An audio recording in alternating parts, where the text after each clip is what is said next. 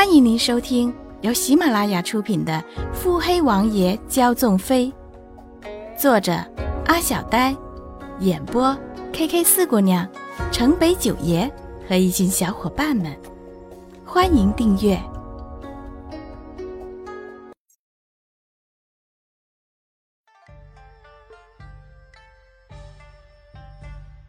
第九十五集。穆景欢原以为。只要将那熏香之物和药都隔离开了，洛云珏不出三日便能醒了。只是如今都已经六日光景了，洛云珏却丝毫没有要醒来的意思。这实在不得不让他好奇，洛云珏所谓的救急究竟是怎么一回事？要知道这个中缘由，只有一个办法。王妃。三王爷来府上了，管家正陪着，正往这边来呢。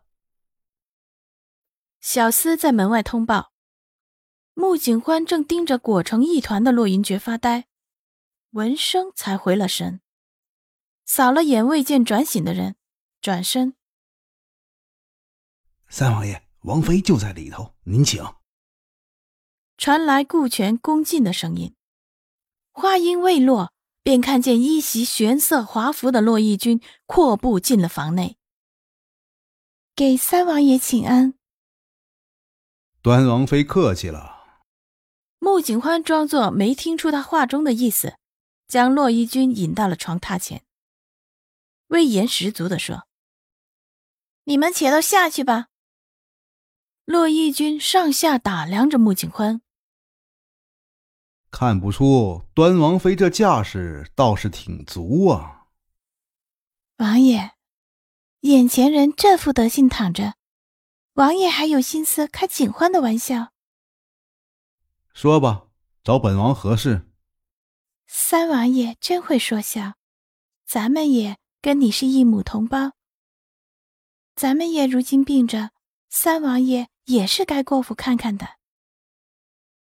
阿七福泽深厚，断不会有事的。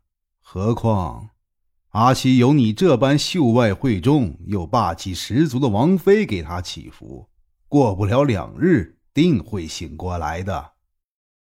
三王爷似乎对景欢祈福一事见解其深啊，深知他是在调侃自己，穆景欢偏不如了他的意。岂敢岂敢！端王妃威慑十足，本王可不敢触了王妃逆鳞。王爷，景欢若不以此为借口，又该如何帮他？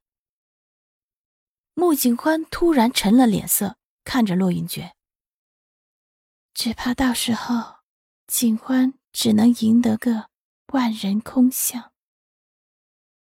洛云珏如今丝毫没有转醒的迹象。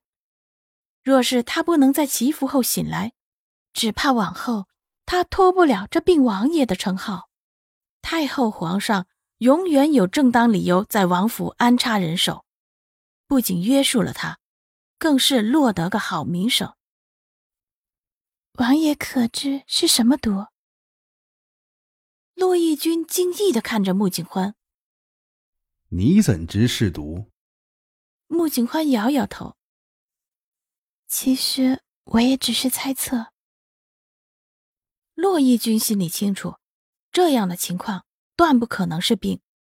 随后沉了沉眸子，只扔下了一句：“你还是问他自己个儿吧。”说着转身便走，似乎不愿意再多留。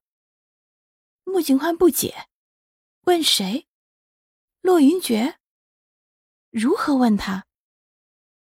洛义军走到门口，突然折步返回，径直走到床榻前，俯视着那戴着面具的阿七，唇畔勾笑，伸手朝洛云珏的面具去了。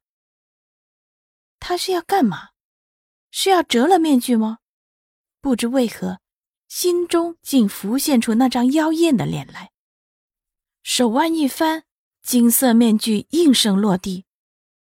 穆景欢瞪着眼看着眼前的一幕，倒吸了一口凉气。你不是真的信他会就这般任人宰割吧？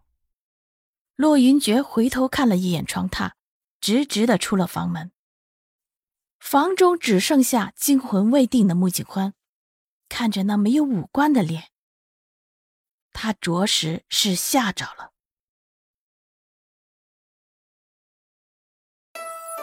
本集已播讲完毕。